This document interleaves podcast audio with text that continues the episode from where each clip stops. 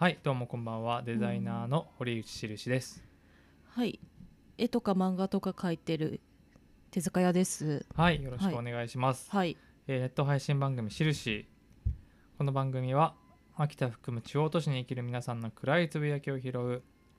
そしてみんなで、えー発信みんなで発信みんなで共有しようという。うんコンセプトで毎回お送りしております。はい。はい本日は何月何日ですか？1月7 7日日に収録しております、うん。はい。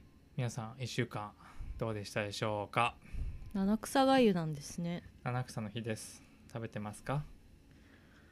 す食べてないです。食べてない。んですがいやいやいや先週からね1週間ぐらい経ちましたけどもはい。先週といってもあれか年末だったよね、うん。最後のうん。配信はい。で私はこう出張に行ってきますとか言ってね。はい。出たわけなんですが、はい。でまあ幸いこう、まあ、山形行ったんですけど、はい。雪もうん。ほぼ降らず。そうね。そうそう。うん。初めて、うん。3年ぐらい行ってたけど毎う年、ん。毎回吹雪でね。うん。もうホワイトアウトが当然だったんだけど、うん。今回全く雪すらないみたいなねこう、道路に。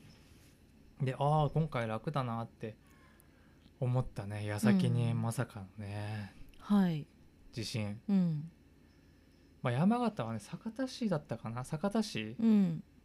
でもちょい、えーもうちょっと内陸側に我々、我々私とうん。会社の人たちが行ってたんでうん大丈夫だったんですが、うんまあ、酒田市もね津波警報出たああそうね日課保かなうん秋田で言えばうん出てでまあ一番はやっぱ石川うんと新潟かうんね能登半島うん災害起きましてねいや秋田もその注意報が出たんだけど、その秋田県って秋田県っていう大きいくくりでしかやっぱ書いてなかったからさ、ーうんどうなんだろうと思っていや分かんなかったようん3だっけ、そっち秋田は。震度は3だったね。うん。津波的には1メートルぐらいっていう予想だったんだけど、うん。実際にまあ80センチの観測だったらしい。うんうんあなんか1メートルなら大丈夫だって思わない方が本当に。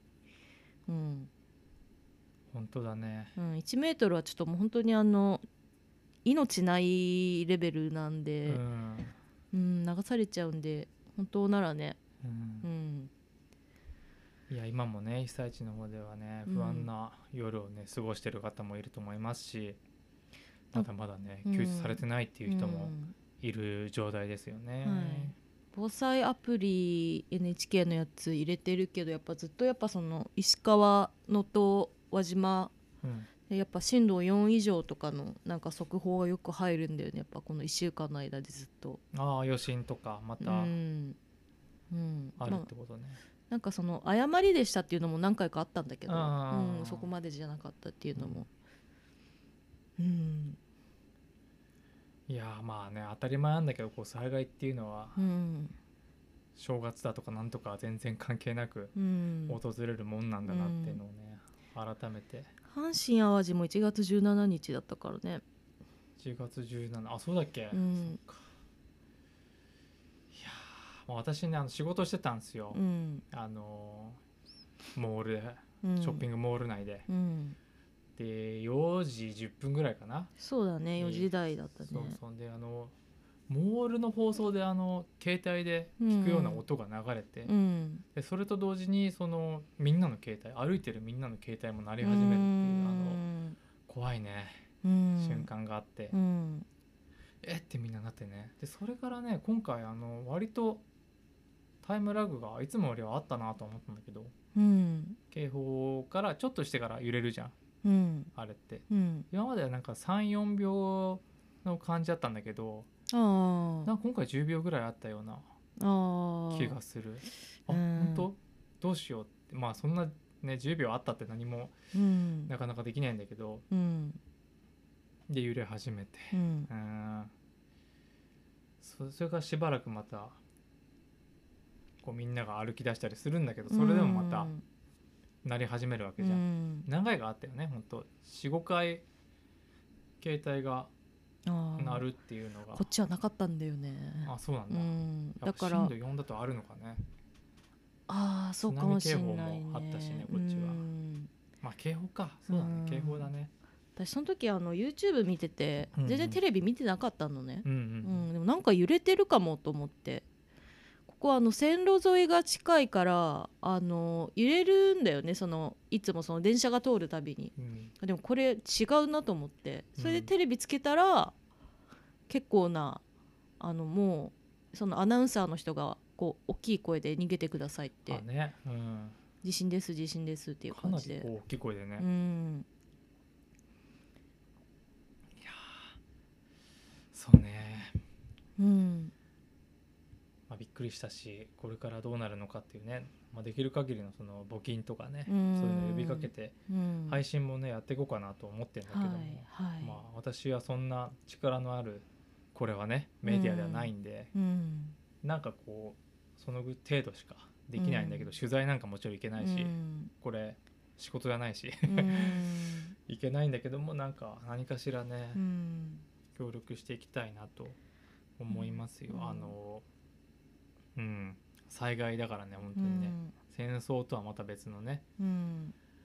大変なうん。事態になっているという、本当にあの1週間経ちましたけど、うん。お見舞い申し上げますと。本、当ですね、うん。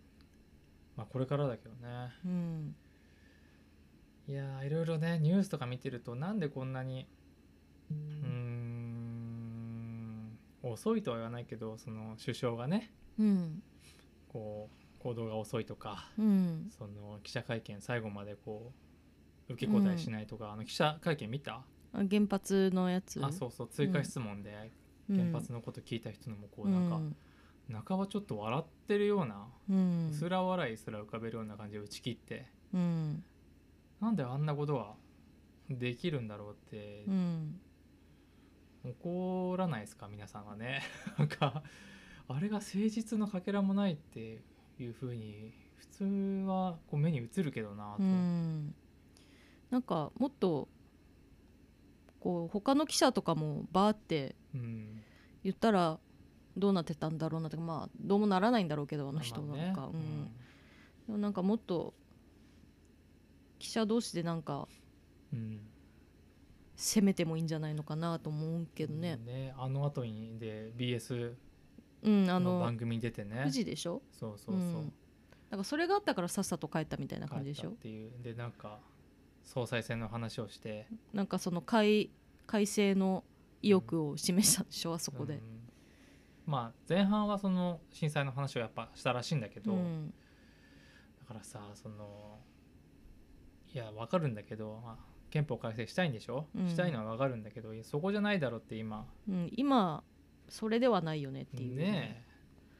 だからなんかこういう災害の時になんかそういうなんか憲法を改正しておかないとどうのこうのっていうあれだもんね。あそれで言ったってことはあの緊急事態条項とかでしょ、そうそうそうそう。と思われるのもあるよね。うん、あそれでツイッターとかであの火事場泥棒って言われてんだ。そうなんじゃないかな。火事場泥棒が本当にいるみたいなデマが回ってるのもあるか。うん。どっちもじゃない。そっかいや法律作ればいいだけなんだけどっていう、うん。あ本当はね憲法改正なんかしなくてもいいっていう、ねえ。いろいろえ起きてますよね。うん。なんとかね。ならないかなと思うんだけど。どうすか？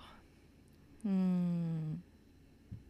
なんか結構今までのなんかみんなどうしようもなかったことはどうしようもなかったと思うんだよね。その総理大臣の良くなさっていうところうん。で言うと、なんかちょっと群を抜いてちょっとステージが違うよね、うん人として。うん。岸田さんね。うん。いやいやいや本当驚くようなことがね起きてるよね。うん。なんか結局なんかそのやっぱ311の時とすごい比べちゃうじゃない。ああそうね。その対応もやっぱそうだし、うん。なんか規模的にその津波の規模的にはやっぱ311ほどではなかったけれど、うんうん。でもその倒壊とか、うん。いろんなところはそのこう比べらんない悲惨さってあるじゃない、うん比べるもんじゃないからね、うん。その死者数がいくらとかってうん。一人一人のね命の話だから、うん、なんかすごいなんかテレビにも違和感あるうし、ん。なんかあの L 字 L 字のテロップうん。とかもなんか、なんか1日2日ぐらいでなくなったしなかったよね、なんか普通にテレビやってるうし、ん。とはいえなんかあの AC の CM ばっかり流せとは思わないんだけど別にね。うん、なんかあれっていう感じ？うん。なんかなんか結構岸田政権とかってなんかそんな騒ぐほどのもんじゃねえだろうっていう感じをすごい感じるんだよね。なんかあの安倍さんの時とかもよくあったけど、うん。なんかまたちょっと違うなって思うね。うんうん。そうね、うん。うん。今回さ思ったのがさ、うん。あのツイッターまあえ X か、うん。X 上でその自民党というか首相官邸がうん、募金を呼びかけてそれをさ、うん。見てさ、うん、あのみんなが言ってるんだけど、うん。いやいや裏金やってる人たちうん、に募金するの怖いんだけどって。うん。本当そうだよね、いうん。やこういう時にさキックバックしてたやつらが何募金を募ってるんだろうっていう。いや怖い怖い怖い、うんいやだってもっとあるじゃん。なんかそのヤフー基金とかさ、いろいろもう初日からうん。もう募金活動してた場所とかもいっぱいあるしその難民系とかのうん。緊急でとか、うんいや自民党にしなきゃいけない義務はないでしょ。なんかいやちゃんとやるんだと思うけど、うん。いやそういう時にさ、うん。えちょっとやだかもってうん。思われるう。いや他のとこにしますってなっちゃうよね。それって、うん だからこそやっぱりそういうさ、うん。お金の問題ってのはきっちりしなきゃいけないんだなってうん。改めてこういう時に思うよね、うん。そりゃ信用できなくなって当たり前うん。だよね、うん、なんかあのお年玉貯めとくからっつって使う親みたいな。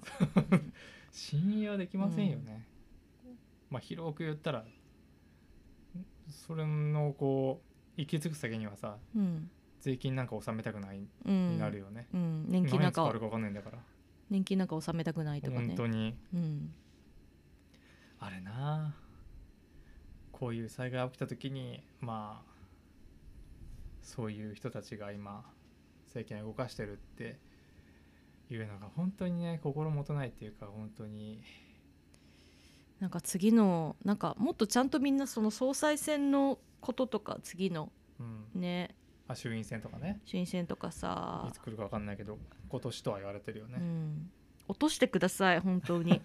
もっとちゃんと考えてほしいな、ううん。んまあみんなか考えてるんだろうけどね。うん、なんか他のいい政党がいないからっていう理由はもう本当にちょっともう使えないと思いますね、本当に考えてほしい、うん。うん、選んでほしいちゃんと、うんまあねはっきり言うと落としてほしい、うん。うんいやいやいやそんな感じでうん。1週間でしたけども、うん、まあ3日には私帰ってあ2日か。2日だね。2日の夜にはね、うんうん秋田帰ってきまして。2匹がなんかちょっとプリッとしてたよね。うちの猫ちゃんたちがね、うん。いなかったくせにみたいな顔してふんって、そうね。うん。で3日は休みで。うん。よねよかったね休めそうねね。だいぶね腰が痛くなって。うん。いやいやいやダメだねもうちょっと。ただね足がねうん。去年よりね楽だった。歩いてるから？あそうそうそう、うん。私結構歩いてるので、うん。今も。毎日。うん。そのね成長は感じられました。足の成長。腰が今度はねうん。履いてっていう。うん。全然追いつかなかったあのホテルの温泉で毎回癒すんだけど、うん。心を、うん。心と背中を。うん。いや全然足りなかったな、うん。全然でした。でね毎年こう年末年始うん。をホテルで過ごすと本当に速攻寝るのね。うん。次の日5時起きだから、うん。1日が。うん。本当にタイムスリップしたような。タイムスリップじゃないや。なんだ。置いてかれたような。あ浦島的なこと？私だけまあ20 2023年って感じ。うんやっぱだからさ年越し年明け年越しってつまり今の時代何なのかっていうと、うん。テレビなんだなっていう気がするんだよね。あまだテレビか。まあテレビだな。テレビで「紅白」でやってるから、うん。年明けヒットパレードとかやってるうん。のを見て人って年明け経ってうん。大体の人が思うんじゃないかな。だからてでも確かにそうだよね。そのうん。今回その津波があってう、んもう何時間もその津波の情報をどこの局もやってたわけでさ、はいはいはい。でも実際はその正月用に作ってた別枠の番組があった。大体スペシャルがね続くよね。うん。うん。そうだよね、ううん。だからでも、うん、正月とか、うん。まあ、何かしらの区切りでこう全世界中でそれぞれの国であるうん、しでもうちのおじいちゃんがあの明日になるだけじゃっていう、そうなんだよな。うん。言ってるんなんで、か本当うん。スケジュール組む時もさ、うん。1月まだ先かで12月に思ってるんだけど、うん。全然普通の月と変わんないっていうのをうん。忘れてるよね。なんか大人になるにつれなんか実家とかもそういうのをなんかあんまやらない家だったっていうのもあって、うんうんなんかだからみんなで全員で集まるみたいなことがないんだよね。なんか勝手にみんなでそれぞれ帰ってみたいな、別に雑煮も食べるわけじゃないし、うんうんうん。昔は食べてたけど。昔はね、うん。でも門松とか出してた？出さない出さないあの。出さない。やっぱり立派ないいお家は出すのかな。なんかね小学生ぐらいの時はなんかあのこう画商みたいなあのなんかあのリリースっぽいやつあるじゃん。あのイネリースみたいな。そうそうそうイネリースを飾ったりしてたんだけどあんなんもやっぱこうなんだろうねこうあんまり行事が好きな家じゃなかったからあやらなくなったし、ううんん。そうね。だから別にうん。まあ「紅白」見て。ーまあそうだよね。っていうのはあるけどね。ううんん、だから実家出てあの大学生になってうん。迎えた初めての年越しとかさ、うん。そういえば振り返ると、うん。えこれが年越しってなんか思った気がする、なんか家族がいなかったらこれどうしてるんだろうみたいな。そう急に不あ安になって、ね、うん。あれ？年越しとは、あと1時間じゃんとか思ったり、うん。12時まで。うん。何も起こんないんだけど別に。うん、ああ年明けるんだって一瞬思ったね、そうそういえば、ん。不思議だよね。なんか外出たらなんかあの神社でなんかやってるとかは。そうそうそう。なんかそういうのでわかることはわかるんだけどね言ってたもんそういえば子う供の時、んあったよね。真っ暗な中、うん。懐中電灯を持って、うん。子供だけで。あったね。雪の中、可愛いね。うん、そしたら神社にうん。神社のさ普通開けないお堂のところああ開けるよね。分かって開いてて、うん。そこでストーブ焚いてて、うん。で大人たちがいて、うん。みんな酒飲んでて、うんよく目を凝らすと父がいたってい るでしょうよ。あれお父さん。やいねえと思った。う わあ食べてけ食べてけみたういな、ん。でなんかそのスルメ？うん。食べてうん。戻るといううん。やってましたよ、特別感あるよね。別に何もやることないんだけどね。まあね、うん。でもねめっちゃくちゃ寒かった思い出はある、ね、ああ風とか結構吹いてた？元旦のうん。0時だからね、うん。あそうよね。今より寒いもんーね。寒い。うん。でも特別感あるからやっぱり、うん。こんな時間に起きてる私という、みたいな。犬みたいになってる。そうそうそう。よくね妹とかは寝てたけど、いや寝るよね。うん。それは寝ます。姉と二人で行ったり。うん。したな。そうね。でそこでこう近所のね友達と会うと、うんなん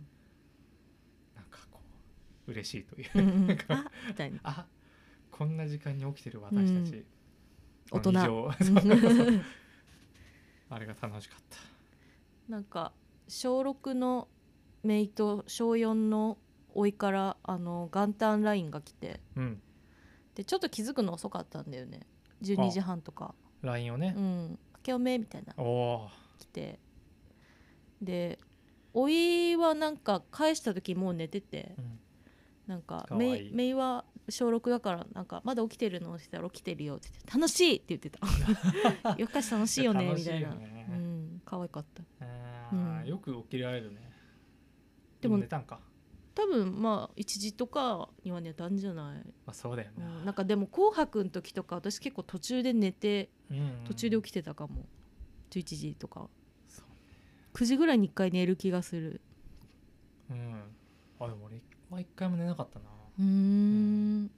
そば食べたさが勝ってたかもしうんれない、うん、頑張ってそうん。の知らないアーティストのうん。曲のところを頑張って耐えて、うん。つまんねえと思いながうら、ん。やっぱ知らないから、うん。あ演歌か次もみたいえそばってさあの生のそばだった？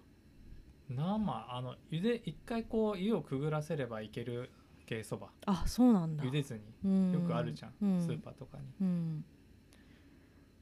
あれつゆだけ大量にうんおばあちゃんとかが作ってくれて、えーいいな。好きな時にセルフでみたいな、うん。感じだった。違った？うちは緑のたぬきだった。ああ、うんいいね。それもいいじうん。あんま食べないんだよね緑のたぬゃきんまあ、ね、きつね派だから。ああ、うん。まあ年越し別にね、うん。ラーメンの家もあるしね、うんいいようん。ねうちだからあの言ったらそれこそ全麺あったよ。あそうなんだ。だけがあったからうどんもあったし、うん。うどんもいいよね。湯がけばいいだけどうん。さすがにラーメンはね茹でなきゃいけなかったけうど、ん。そうそうそう。すごい。バイキングだ。そう。ただそばつゆとラーメンは別に合わなかったけどね、あそうなんだね。やっぱガラスープあでもガラスープもあったかもしれすげえな。力入れてるね。むしろ力が入ってたうんそんな感じかな、うんそうっすねあと何してましたあとね別にかなううんんあと映画見たり、うん本読んだり別に変わんなかったです絵描い。たりい。つもの日うん、い。つもの日々だよ々そうね、日々を過ごすことですよね、ううん。ん、ランボーもそう言ってたし、そうね。うん。見た映画で言うとあの私あのスパイの妻。うん、スパツマ、スパ妻。唐沢清監督うん、の見返したりはしてましたね、うん。うん。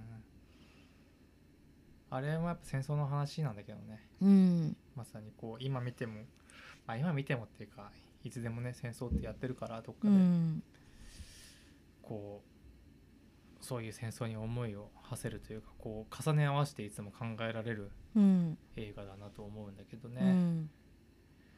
黒沢監督まだまだ頑張ってほしいね、そうだね。ねうん。頼むって感うんじだよね、全然やる気はあるけど。うん。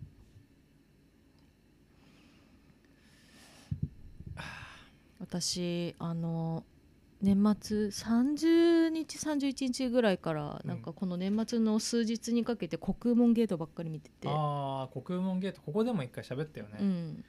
今年のじゃないや2023のうん、ベストワンですか、ワン。難しいね。ワンってなると難しいけどう、ん。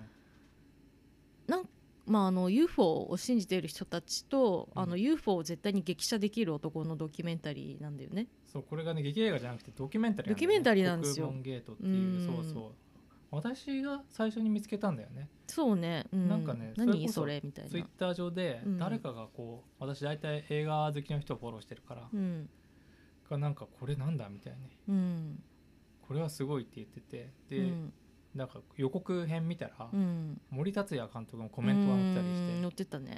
まあぴったりなんだけどあの人うん。その、うん職業欄はエスパーっていうあの、うん。超能力者の人のうん。ドキュメンタリー撮ったりもしてるから、うん、あとフェイクとかね。あフェイクもまさにそうだね、佐村河内うん、さんのドキュメンタリーとかやってるからね。すごい親和性はすごくああるんだけど。うん。あじゃあこれは見なきゃと思ってうん。見たんだよね、うん。そしたらその庄司さんっていううん。俳優なんだっけか、もともと俳優あのビーバップハイスクール2とか出てたような人あの V シネとか、出てるんだよね、うんその人が、まあね UFO うん。のことをねいろいろご存知で、うん、よくねさ写真も撮るっていう。う、ん、なんかその UFO の中にあのいたことがあるみたいな。あるみたいなね話。みんなのその UFO を信じてる人たちとかそういう体験をしてたした人たちのなんか集まりの中にうん。たまたまいて。そうそう最初さ庄司さんの話になるって思わなくてさ。思わなかったよね。もうなんかいろんな人が出てくるドキュメンタリーかなって思ってみたら、うん。もう途中からっていうかほぼ序盤からうん。庄司を追うストーリーになるんでね、そうそうなんか その庄司さんに出会うまでも12年ぐらいかかってて。ああ俺だいぶかかってんだよね撮影ね、だからなんかその全然物語性はなかっただってね。うん、でその庄司さんとの出会いがあのすごい面白いことになっていくっていう。ド。キュメンタリーのその方向を決定づけるんだうよな、ん。でいやあの確かにあれははい。面白い、なんかあの一回行方不明になっちゃうくだりがあって。うんあれびっくりしたよね、うん、え？みたいな。うん。でみんなでこう探したりとか待ったりとかうん。するんだけど、なんかあのね見覚えがあるところばっかりが出てきて。あ、あ、うん、あ都の内ってこと？あのその庄司さんが住んでるところらへんのそのカットが映ってるんだけど、あのうん鶴川団地って書いてあって、ああ、うん、え鶴川住んでんだと思って、うん私たちもともとあの町田っていうとこ住んでて。東京のね、2駅うん2駅が行ったらその鶴川っていうところ、思い出深い鶴川、うん。うん。でなんか捜索届みたいなのを出しに行くんだけどそれがその町田警察署っていうところで、ああはいはいはい、うん。その真裏に私住んでたんですよね。住んでた、ううん。ん笑っちゃって、庄司が。うん、庄庄司さんって、あんな近くにいたんだ。うん、ここ見たことあるぞっていうとあこばっかり、が近くにいたなんて。ね、多分2013年から5年の間のうん。話だよね。うん。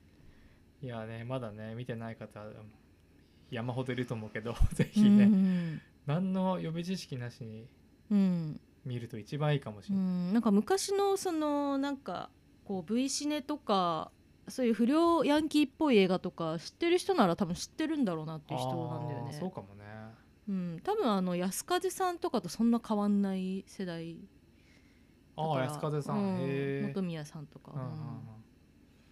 そっか、うん。まあ系統はなんかわかる気がする、うん、なんかでもよくあれをさその本人がさ上映していいよって言ったよなっていう。う、ん。そうね、うん、であまあのうん。そうね。その超能力というか、うん、その特殊能力特殊能力。その UFO を呼べるっていう、うん、ことをね、うん。何人かこう仲間を引き連れてやったりねそのいろんなとこ行ってやったり、うん、なんかそのみんながなんでこんなにこの人に甘いんだろうっていうのがすごくてうん、その信じる力というか、そうね、うん。なんか言ったらすごいけ研究してる。うん。普段から研究してますみたいな人とか。うんすらもうすごく、うん。もう浸水しちゃってる。うん。すごいすごいって。うん、なんか最後にすごい綺麗な星空がこう映って、うん。みんなでそれを見ながら「ああれだ」とか言うんだよね。そのなんかこうレーザーみたいなのをこうバーってこう刺して、うん。これこれこれみたいな。で本当だみたいな。ありがとうみたいなことめっちゃ言ってんだけど、うん。まあ単に流れ星だったり、うんなんかあの本当に動いてる光、光がピーってこう動いてんだけどああいうのっておそらく衛星うんうん。なのになんかすごいこう UFO だ UFO だっつって喜んでるっていうのが、なんなんやろうって、うん。そううね、ん、面白いんだけどね。面白い。やっぱりあれは、うん。なんか信じるってうんなんだろうって思わせるよね。その庄司さんが、うん。まあ信頼できる人間ではないってことが どんどん明らかにうん。なってくんだけど、うん。まあその素行も含めてね、うん。普段の。誰がこの人を信じるんだろうってうん。傍から見たらそうなんだけど仲間内だったりとかそもそもそういうものを信じたい人にとってはうん。すごく魅力的な、うん、なんかその存在なんだよね。ほっとけない人みたういな、んいてほしい人なんだよね、うん。その人たちにとっては。うん、なんかこう自分も何かにその浸水できるうん。当てにされてるうんんだよね、その庄司さん自体も。うん。うん、この信じてるからっていう自分が多分好きな人たちが集まるっていううんうん。感じがすごい人間だなっていうのが面白かった。そうね。すごい振り返ったもん自分のことも。なんか あれ今まで信じるって言ってたことってなんかなんだろうなあの人を信じるとかいうことってね、なんか政治家だったり。本当にそれって良かったのかなとか、うんこの人は甘やかしてるとか、うん、なんか。なんかねその麻薬とかなんかこう薬で捕まって まあそのどのこうのってこうスキャンダルでわーわー言われた時にそのこの人はやってないって信じるみたいな。うん。のって本当にそう本当になんか甘やかしてねえかなとかさいろいろ、うん、なんかファンだからとか。そうね、うん。いやダメなもんはダメだよっていうさ、うんね。あれでも二重写しになってると思っててその庄司さんを信じるっていうことと、うん。その超常現象を信じるっていううん。2つの信じるがあって、うん。なんかどっちもさうん。行き着く先はさうん。その麻薬とかで捕まるんだけど、うん。疑惑でねうん。庄司さんが。どこまで行ってもさその本人がうん。やってないって言ったら、うん。証明のしようがないうん。部分があって、うん。それって UFO と同じでうん。信じようと思えばどこまでも信じられるんだよね。もう無限なんだよなと思って。うん。なんかその庄司さんに出会うまではそのなんかこう月面のなんか異星人の遺体っていうなんかその YouTube 動画を見つけるっていうとこから始まってでいやあれはフェイクだよみたいなうん。うん感じで。で何年もその知り合う人に見せてもなんかいやこれはフェイクフェイクでしょみたいな。のがそれが何年も続くのになんで庄司さんのことに関してはみんなあの人に対してフェイクだって言わないんだろうっていう。うん。ね。うん。本当ね。でも、うん、ぜひね見てほしい。なんかそういう空気うんは確かにねその映像の中で流れてるし、うん。その中に自分がいたらうん、なんかやっぱ、おかね、しいとは言えないよね。生身の人間だから、うん。その目の前にいる範疇の距離の人間だからやっぱりうん。みんなそういうふうにこう集団心理でうん、ああいうふうになってしまうのかなというか。多分嫌なやつではないんだろうしね、そこなんだよね。うん。なんかいい人なんだろうし、ううんんうん。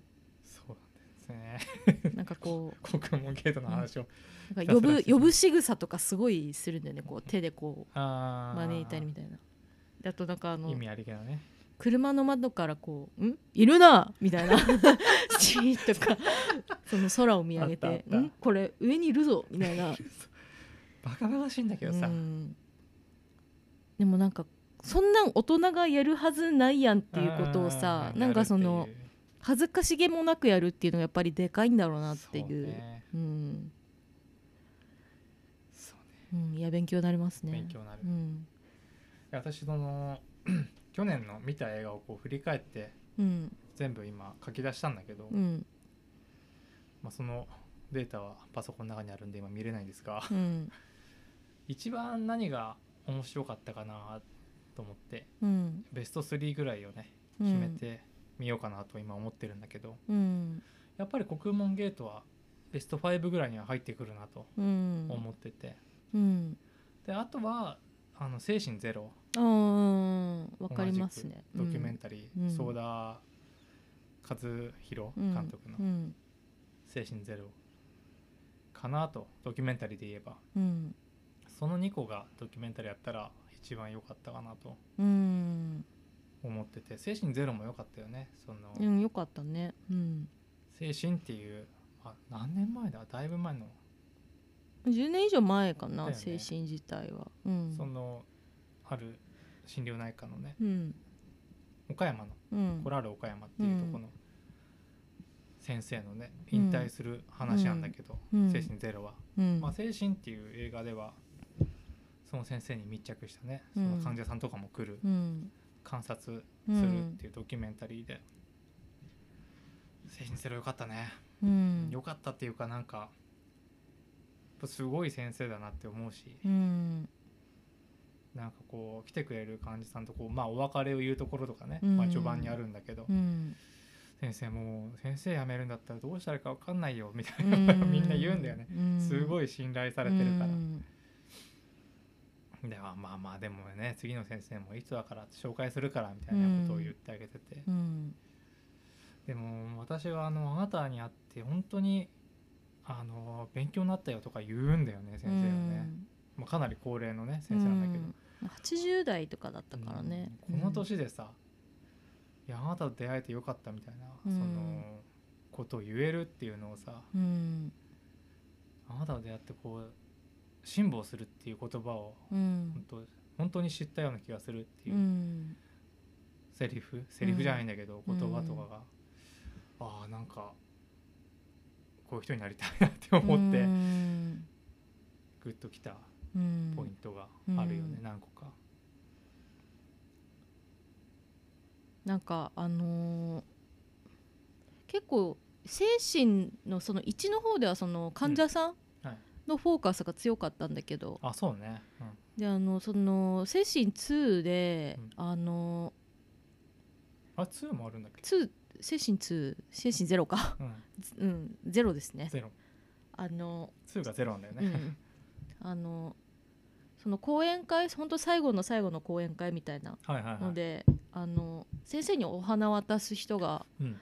その精神の1で出てきてた患者さんだったりとか、言ってたよね。うん、あ生きてたんだなっていうのがすごい、っうんていうのもあの精神の1であのエンドロールの時にあの追悼っていうのがこう出るんだよね。うんうんうん。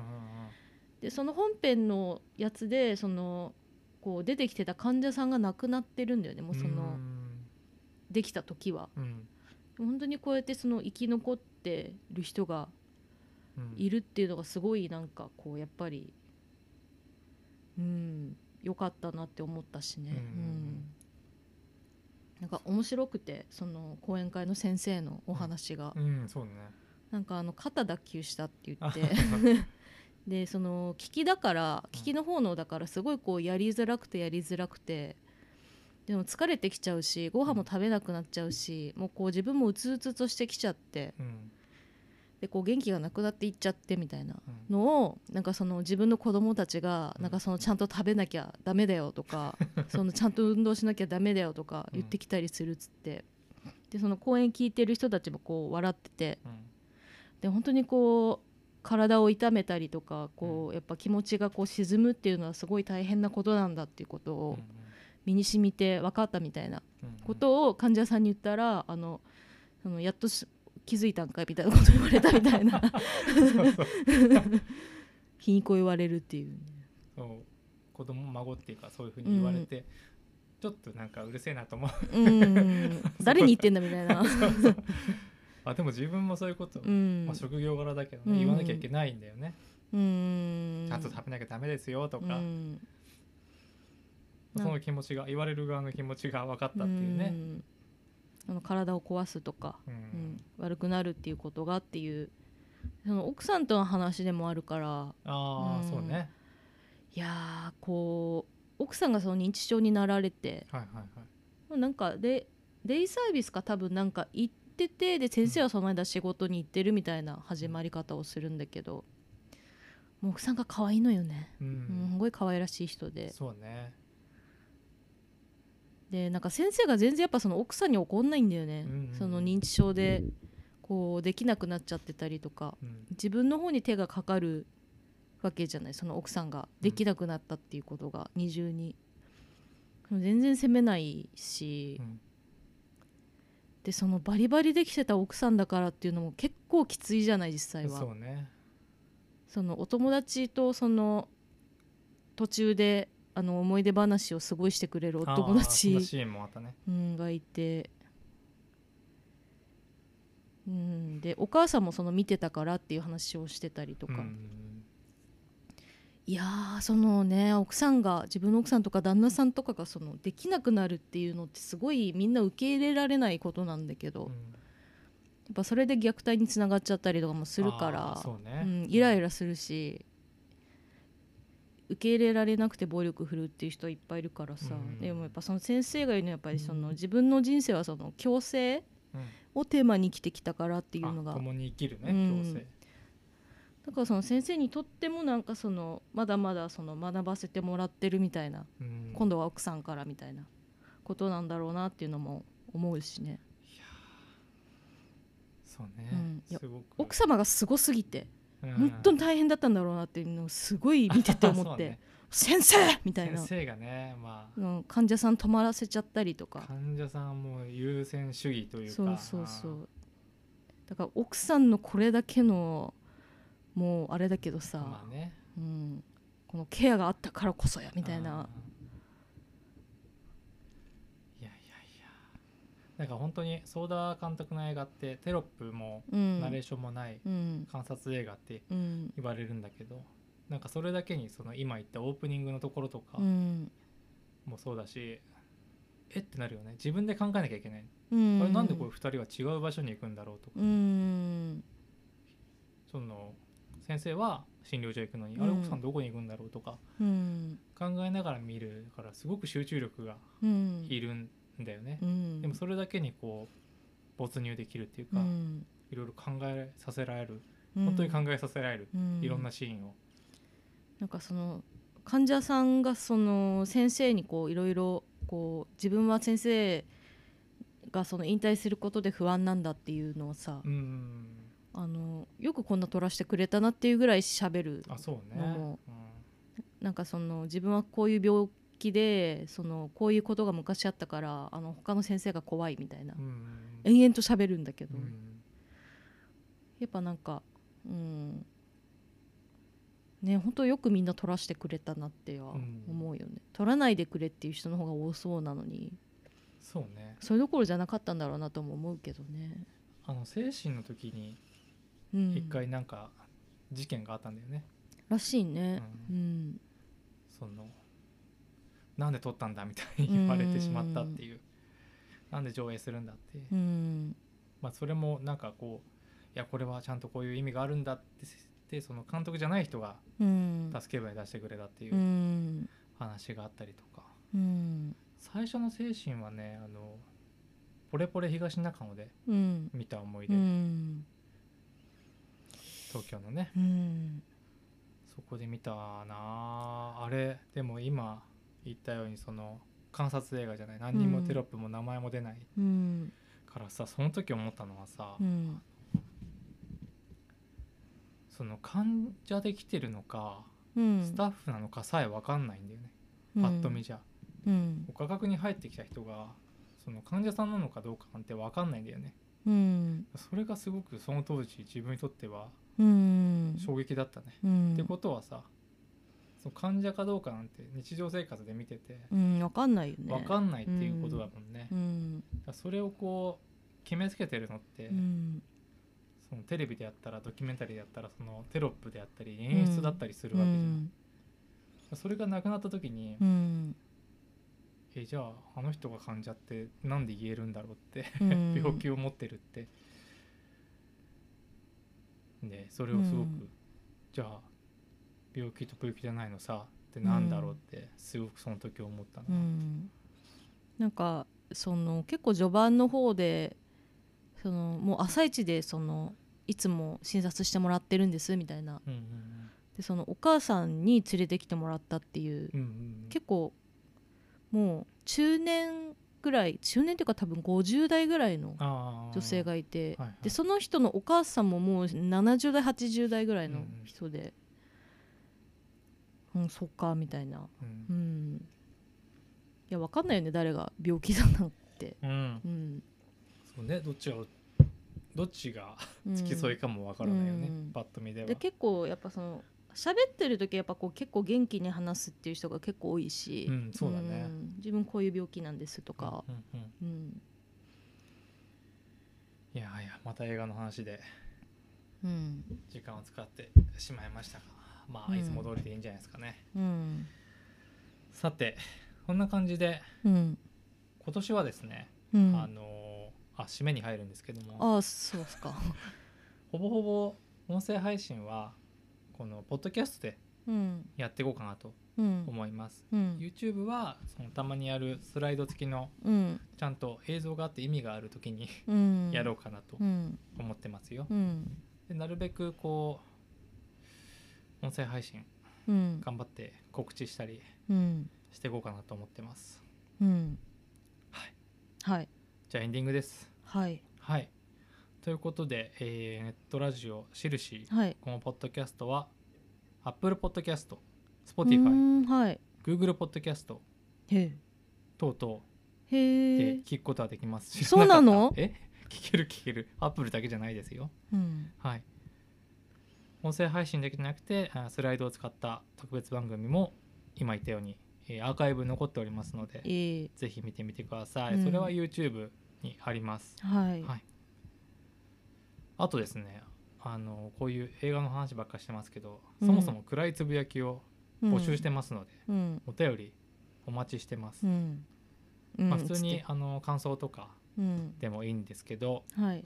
あのこうねフォームの中で選べるようになってますんで。うん暗いつぶやきですとかお便りですとかはなので選んでください。あはい。はい。私の公式ページとか SNS からもアクセスできますのでお待ちしております。はい。はい。ということで終わりますよ。あはい、はい、お聞きいただきありがとうございました。ありがとうございました。お相手は私、堀内印と、手塚屋でした。皆さんでは来週まで生き延びましょう。はいありがとうございました。ありがとうございました